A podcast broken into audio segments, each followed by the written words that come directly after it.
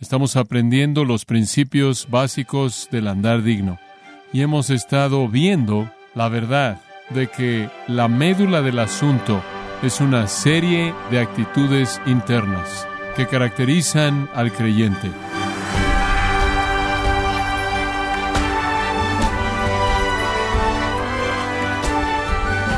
Bienvenido a su programa Gracias a vosotros con el pastor John MacArthur.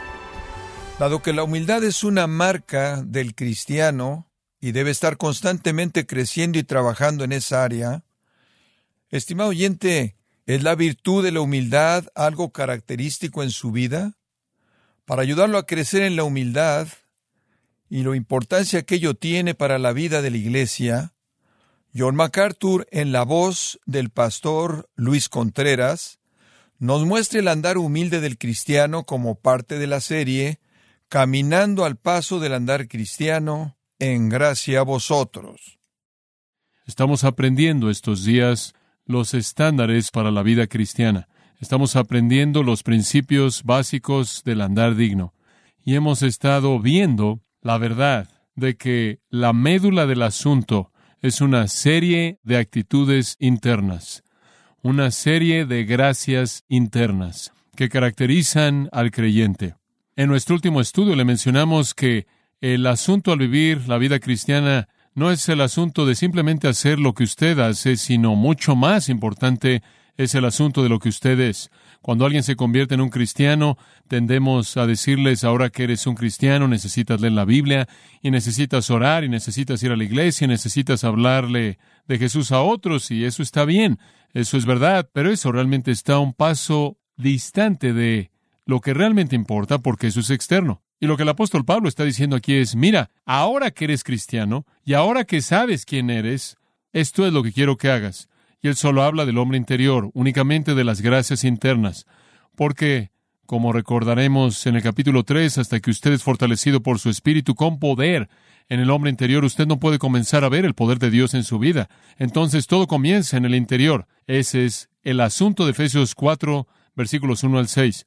El andar digno comienza en el corazón, el hombre interior. Ahora el versículo 1 vimos fue el llamado al andar digno. En base a la gran teología de los primeros tres capítulos, él dice, Yo pues, preso en el Señor, os ruego que andéis como es digno de la vocación con que fuisteis llamados. De esta manera el llamado al andar digno está basado en quién somos, como se indica en los primeros tres capítulos. Después vimos las características del andar digno. ¿Qué es lo que debemos hacer? Ya que hemos sido llamados a este andar digno. Y en los versículos 2 y 3 él menciona cinco gracias internas, cinco actitudes internas, cinco características del corazón, cinco cosas que Dios desea en la vida de un creyente. Son progresivas y llevan al concepto de la unidad. Ahora entiende esto desde el principio. La meta de todo esto es la unidad. Obsérvelo en el versículo 3. El fin de todo es solícitos en guardar la unidad del Espíritu en el vínculo de la paz. Ahora, la dirección primordial para la iglesia es que seamos uno. Ahora escucha esto porque es muy importante. Jesús le dijo a los discípulos en Juan 13 que debían amarse unos a otros y tener esta unidad hermosa, amorosa, para que el mundo supiera que eran sus discípulos. Esto es, si ellos tuvieran este tipo de amor, el mundo reconocería que tenían un origen sobrenatural. Muy bien. La idea entera de la unidad amorosa de la iglesia es manifestar un origen sobrenatural. Esa es la idea. En otras palabras, en Juan 17, cuando Jesús oró, Padre, que sean uno, para que el mundo sepa que tú me enviaste, Jesús realmente estaba diciendo que la unidad de la iglesia manifestará la naturaleza sobrenatural del líder de la iglesia. ¿Lo ve? En otras palabras, si la iglesia es como cualquier otra institución humana, van a saber que es humana. Y cualquier otra institución humana está fragmentada es típico de nuestro mundo y siempre lo ha sido que no hay unidad, no hay paz, no hay amor real, somos un grupo dividido de personas, siempre lo hemos sido a lo largo de la historia de la humanidad. Desde el momento de la caída el hombre ha estado dividido, la torre de Babel lo dispersó por todos lados y ha sido así desde ese entonces. Cuando el mundo se evalúa a sí mismo ve discordia. El punto es este, si en medio de toda esta división y toda esta ausencia de paz y toda esta ausencia de amor, hay una comunidad de personas que están totalmente amándose unos a otros, que son totalmente uno, que están unidos de manera absoluta, entonces alguien va a tener que reconocer que esa no es una institución humana. ¿Lo ve? porque las instituciones humanas no tienen eso. Y van a decir, entonces, estos deben ser de una fuente sobrenatural, y Jesús dice, sabrán que Dios me envió. Como puede ver, ese es el punto. Es la unidad de la iglesia que le concede al mundo una razón para creer que la iglesia es un organismo sobrenatural, en donde hay discordia y fricción y divisiones y peleas y una ausencia de paz, el mundo nos ve simplemente como otra institución humana. Y tienen todo derecho de hacer esa evaluación. Hay una segunda razón por la que el Señor quiere unidad en la iglesia, y esa es porque solo cuando la iglesia de Jesucristo es una que puede manifestar a Cristo. Ahora, la iglesia es llamada el cuerpo de Cristo, y lo he llamado el cuerpo 2. El cuerpo 1 fue Jesús encarnado, el cuerpo 2 es Jesús encarnado en su iglesia. Y 1 Corintios 12 dice que todos somos miembros de su cuerpo, ¿verdad? Algunos de nosotros somos ojos y algunos de nosotros somos narices y algunos de nosotros somos dedos y algunos de nosotros somos dedos de pie y algunos de nosotros somos rodillas y demás. Todos somos parte del cuerpo de Cristo, pero solo conforme funcionamos de la manera correcta, solo cuando funcionamos al ministrarnos de manera mutua el uno al otro sin división en el cuerpo. ¿Se acuerda de eso en 1 Corintios 12? Solo conforme nos ministramos mutuamente el uno al otro, el cuerpo es visto como uno y por lo tanto Cristo es manifiesto de manera apropiada en el mundo, en donde hay discordia, en donde hay miembros que no funcionan, en donde hay un nivel bajo de compromiso, el cuerpo está en espasmos, el cuerpo está afectado. El mundo lo ve y ve a un Cristo en espasmos, con problemas. ¿Lo ve? Entonces escuche, la meta de Dios en la iglesia es unidad. Una unidad amorosa, invencible, indivisible. Porque eso es lo que muestra Cristo al mundo. Eso manifiesta su totalidad. Y eso es lo que le dice al mundo, esta no es tan solo otra institución humana. Las instituciones humanas no pueden producir este tipo de amor. Entonces la unidad es la meta. Esa es la razón por la que él dice, cuando todo se ha dicho y hecho acerca del andar digno, el fin definitivo es la unidad. Y Dios sabe que necesitamos la unidad. Esa fue la oración de Jesús. Ese fue el ruego de Jesús a los discípulos. Y nada ha cambiado. Cuando el apóstol Pablo ve a la iglesia, él dice, no hay varón ni mujer, no hay judío ni griego, no hay esclavo ni libre, porque todos son uno en Cristo Jesús. Y esa unidad debe ser manifiesta. Esa unidad orgánica. Esa unidad de salvación, esa vida eterna en común que todos tenemos conforme estamos unidos con Cristo, debe verse manifiesta. Entonces la unidad es la meta. Ahora, ¿cómo es que usted obtiene unidad en la iglesia? ¿Cómo es que usted obtiene unidad real? Bueno, usted tiene que regresar al versículo 2. Y eso es lo que Pablo está diciendo aquí. El andar digno comienza aquí. Cuando usted le dice a alguien, hombre, tienes que andar como es digno, no les dices, bueno, ¿cómo andas? Bueno, saca tu Biblia y comienza a leer la Biblia, comienza a orar, ve a la iglesia y a 48 lagartijas espirituales, tienes que andar como es digno. No, esas cosas están bien, todas están bien, pero para andar de una manera digna, usted debe comenzar con estas gracias maravillosas. La primera está en el versículo 2, con toda humildad. Eso es humildad total, ya hemos explicado eso a detalle. Santiago lo dijo en Santiago 4.10, él usó la misma palabra, él dijo, humillaos delante del Señor y Él os exaltará. Humíllese. Jeremías lo dijo en el Antiguo Testamento, capítulo 9, versículos 23 y 24. Así ha dicho Jehová, no se gloríe el sabio en su sabiduría, no se gloríe el poderoso en su poder, no se gloríe el rico en sus riquezas, sino que gloríese en esto el que ha de gloriarse, que me entiende y me conoce que yo soy el Señor. ¿Lo ve? No hay nada de qué gloriarse, no hay nada de qué jactarse, sino de que conocemos al Señor. Humildad total. Y la humildad total lleva a algo más. Recuerda lo que fue, lo explicamos la última vez. Mansedumbre. Vea el versículo 2 de nuevo. Con toda humildad y mansedumbre. La humildad total lleva a la mansedumbre. La mansedumbre es una manifestación de humildad verdadera. Y dijimos la última vez que mansedumbre es una sumisión callada, dispuesta a Dios y a otros, y no tiene rebelión, ni venganza, ni defensa personal, ni busca defenderse a sí misma, lo cual es característico del hombre natural no regenerado. Y dijimos que la mansedumbre es poder bajo control, no es cobardía, no es una especie de sentimentalismo, no es indiferencia, no es tibieza. Mansedumbre es la persona que solo se enoja cuando Dios es ofendido, nunca cuando Él es ofendido. ¿Se acuerda? Es poder bajo qué? Control. Nunca se venga o reacciona en contra de lo que se le hizo a sí mismo, solo contra Dios. Y entonces, hombre, ¿cómo es que eso no va a tener un impacto tremendo en la unidad? ¿Sabe una cosa? En donde hay humildad va a haber una unidad hermosa para comenzar, porque eso es lo que Pablo dice en Filipenses 2. Él dice, oh, me encantaría que tuvieran el mismo amor, me encantaría que tuvieran esa unidad. Aquí está cómo lo van a tener. estimando cada uno a los demás como superiores a sí mismo, no mirando cada uno por lo suyo propio, sino cada cual también por lo de los otros. Haya pues en vosotros este sentir que hubo en Cristo, la mente de la humildad, la humildad es la clave para esa unidad. Y donde hay humildad, habrá mansedumbre. Esa es una mentalidad que no busca vengarse, simplemente hay una aceptación hermosa de que lo que viene para mí, pero cuando viene para Dios lo voy a defender y voy a ser fiel Voy a defender su santidad en contra de todos aquellos que lo quieran contaminar. Entonces la humildad es esa abnegación total que lleva a la mansedumbre. Y esa es la abnegación total que nunca se defiende a sí misma, sino que siempre se pone de pie pelea por la causa de la justicia. Ahora, la humildad lleva a la mansedumbre, y la mansedumbre lleva entonces, en tercer lugar, a soportarse. Vamos a estudiar estas con mayor rapidez, así que observe. Paciencia. ¿Qué es? Macrodomía para ustedes, estudiantes del griego, palabra hermosa, literalmente significa paciente. Usted no explota, usted no tiene un fusible corto, usted no explota, sino que tiene una paciencia larga. Ahora, tiene tres ideas principales y estas son muy ricas. Ahora escuche.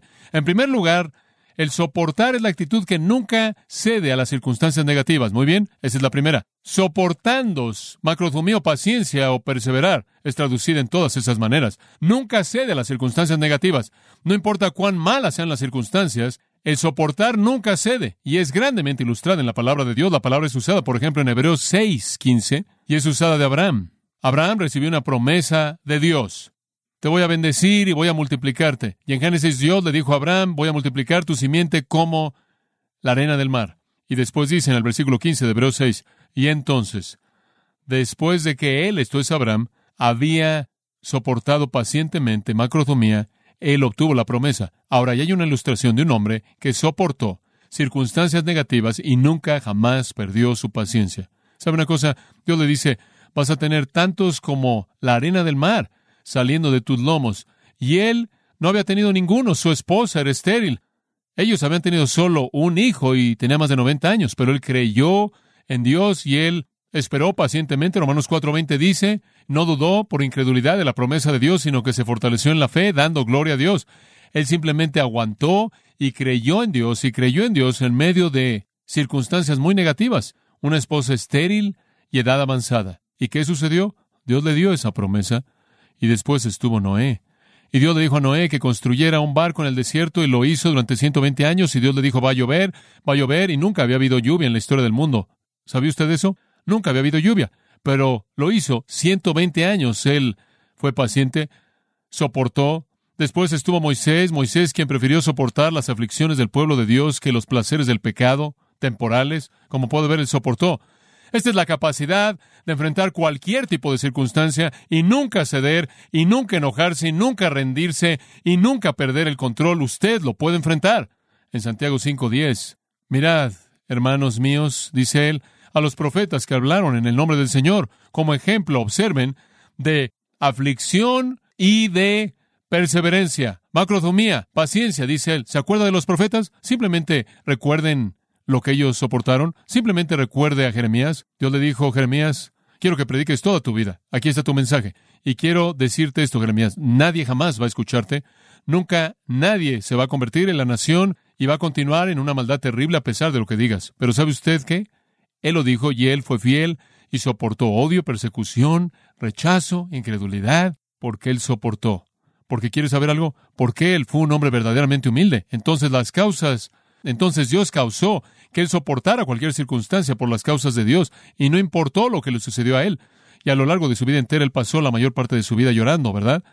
Esa es la razón por la que él es llamado el profeta llorón. Isaías lo mismo. Dios le dijo a Isaías, aquí está el mensaje, predícalo, predícalo, predícalo. Y por cierto, Isaías, a pesar de ti, la nación se va a hundir más y más en el pecado, pero él soportó las circunstancias negativas.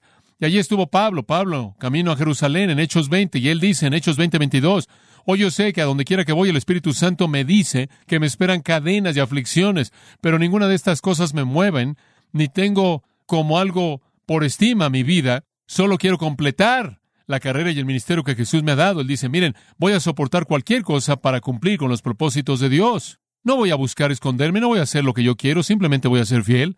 En el capítulo 21, Agabo, el profeta, vino y le dijo, oye Pablo, ¿sabes lo que te va a pasar cuando llegues a Jerusalén? Te voy a mostrar, se quita su cinto, amarra sus manos y le dice, esto es lo que te va a suceder, vas a convertirte en un prisionero. Pablo dice, está bien, si tiene que ser así, los propósitos de Dios, la voluntad de Dios, la obra de Dios, eso es lo único que me importa.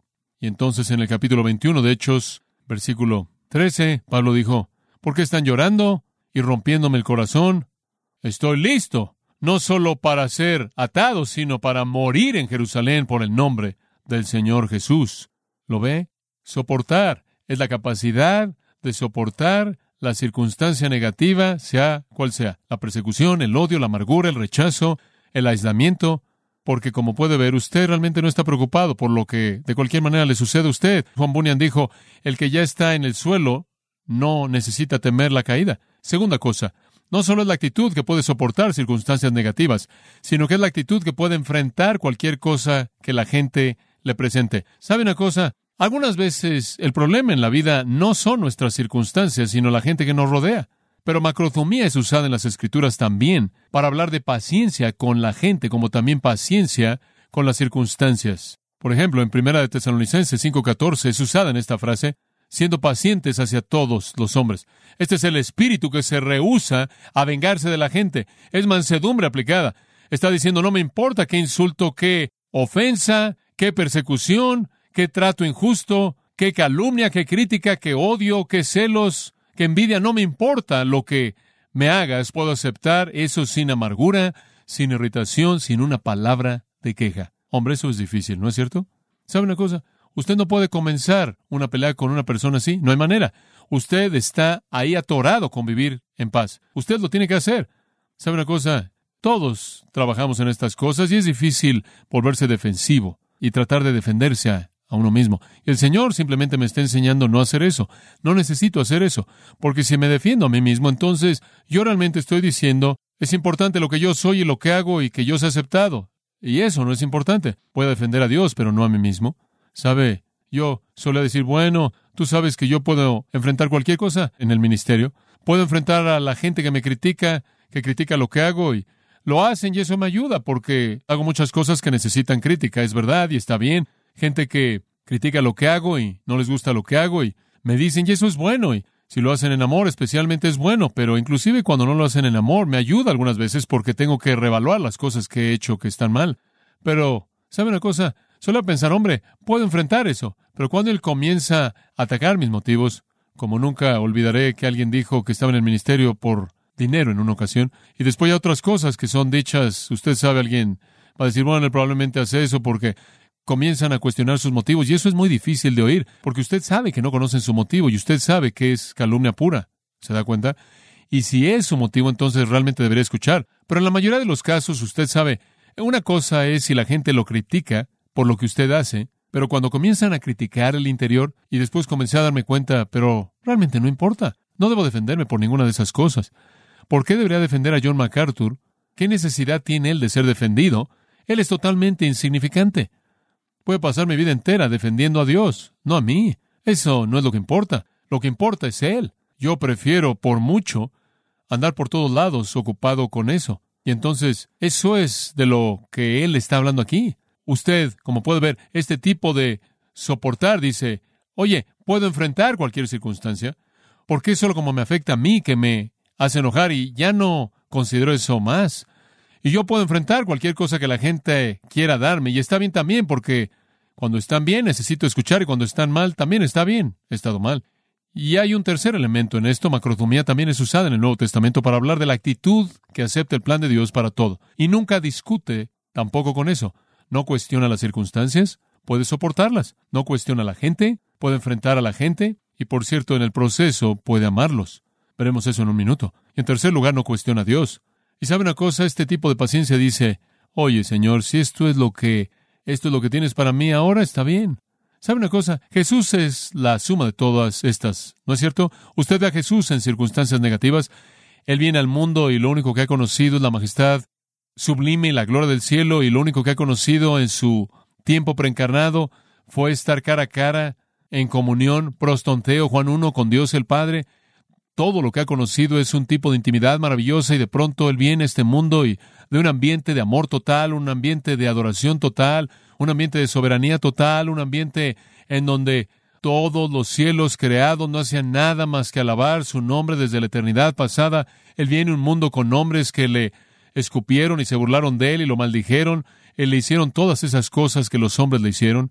Sin embargo, eh, él soportó eso y él lo soportó en la cruz. Y después él enfrentó todo eso, no solo las circunstancias negativas, las circunstancias de estar aquí en lugar de estar ahí, sino que también enfrentó a la gente, a la gente misma. Le estaban escupiendo y se estaban burlando de él. Y todo lo que él tuvo que decirles fue hacia ellos, más bien fue, Padre, ¿qué? Perdónalos, porque no saben lo que hacen.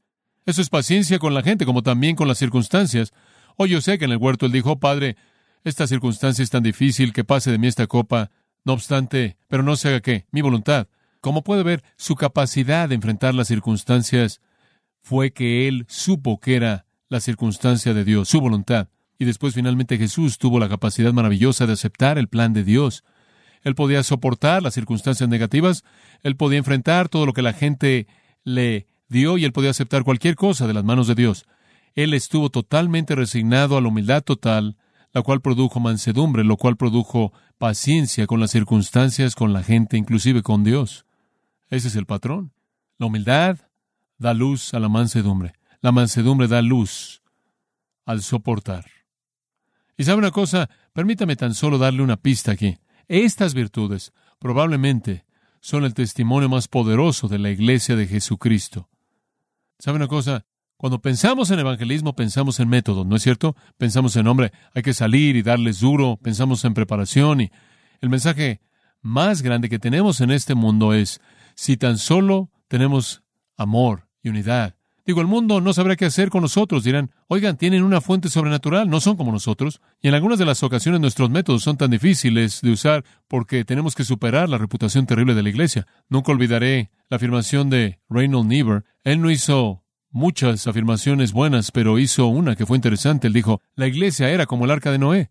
Si no fuera por la tormenta de afuera, usted no podría tolerar el olor en el interior. Eso es un poco fuerte, pero... ah. Es algo horrible que alguien diga eso acerca de la iglesia de Jesucristo, ¿no es cierto? Terrible. Y sabe una cosa, simplemente para darle una ilustración, si la iglesia, si nosotros tan solo tuviéramos humildad total, produciendo la belleza de la mansedumbre que es fuerte y poderosa, pero es el león domado únicamente en respuesta a su amo, no en defensa personal. Y esa mansedumbre produjera paciencia, ¿Sabe usted que el mundo se sentaría y se dará cuenta de nosotros y nuestro evangelismo será mucho más fácil de lo que es ahora? Ilustración. El señor Stanley fue a África en 1871 para encontrar a David Livingstone. Él había oído de él. Él estaba obsesionado con el hombre. Él quería encontrarlo. Él lo encontró. Y dice en su pequeña historia que él pasó varios meses junto con David Livingstone. Para este tiempo era un hombre de edad. Y él dijo, Livingstone nunca me habló acerca de cosas espirituales. Livingston estaba ocupado haciendo lo que él estaba haciendo con africanos. Stanley simplemente estaba ahí observando. A lo largo de los meses, él vio al hombre mayor y él dijo, los hábitos de Livingston iban más allá de mi comprensión y lo que más me sorprendió fue su paciencia. Él no podía entender, dice su biógrafo, que Livingston realmente tenía una paciencia tan grande y compasión hacia esos africanos paganos. Por causa de Cristo y su Evangelio, David Livingstone fue paciente, no se cansaba y literalmente estaba entregándose. De hecho, él entregó su vida por la causa de su amo. Esto es lo que Stanley escribió en su diario. Escucha esto, y cito, Cuando yo vi esa paciencia incansable, ese celo imparable, esos hijos iluminados de África, yo me convertí en un cristiano a su lado, aunque él nunca me habló una palabra. Fin de la cita. ¿No es eso maravilloso? No estoy promoviendo que usted nunca hable una palabra. Únicamente estoy diciendo algunas veces usted no necesita decir mucho si usted simplemente vive de manera diferente. Oh, si el mundo pudiera ver un retrato claro de Jesucristo manifestado mediante el cuerpo. Si el mundo pudiera ver el tipo de unidad que los hiciera decir, esto no es de la tierra. Si nos conocieran como humildes y pacientes y mansos como nuestro evangelismo, sería acelerado en alas. ¿Y sabe lo que sale de esto? Una cuarta gracia interna en el versículo 2, soportándos con paciencia los unos a los otros en amor. Llamémoslo amor que soporta. El amor que soporta es un producto de la paciencia, el cual es un producto de mansedumbre, lo cual es un producto de la humildad. Amor que soporta. ¿Sabe usted qué tipo de amor es este? Escuche, esto es tan bueno. Este es el tipo de amor que el concepto de soportar, esa palabra significa suprimir con silencio. Es la idea de arrojar una colchomanta sobre el pecado. Es 1 Pedro 4.8, el amor cubrirá multitud de qué? Pecados. Es Proverbios 10.12, el odio agita la contienda, pero el amor cubre todo el pecado. Es lo que dice, oye, no solo lo puedo soportar, no solo puedo enfrentarlo, aunque me lo des, pero puedo amarte en medio de esto.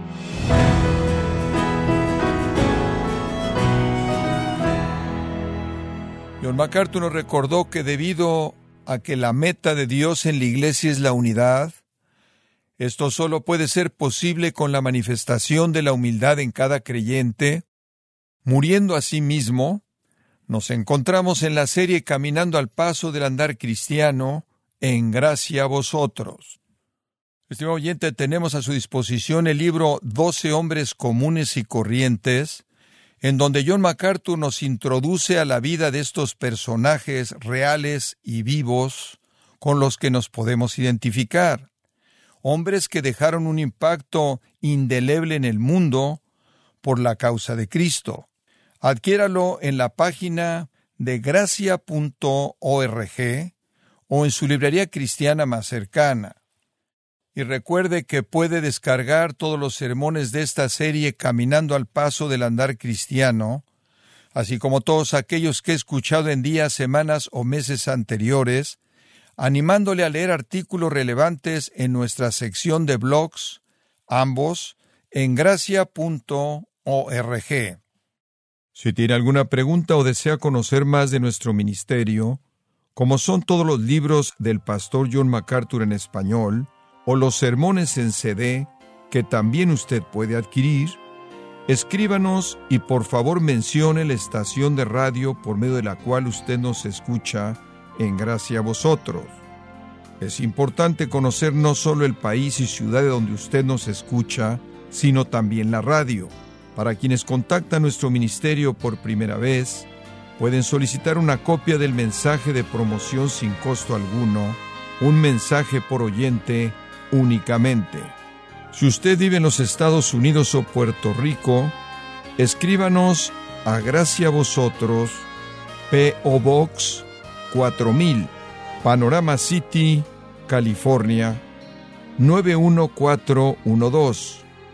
O puede escribirnos a través del siguiente correo electrónico radio arroba gracia.org.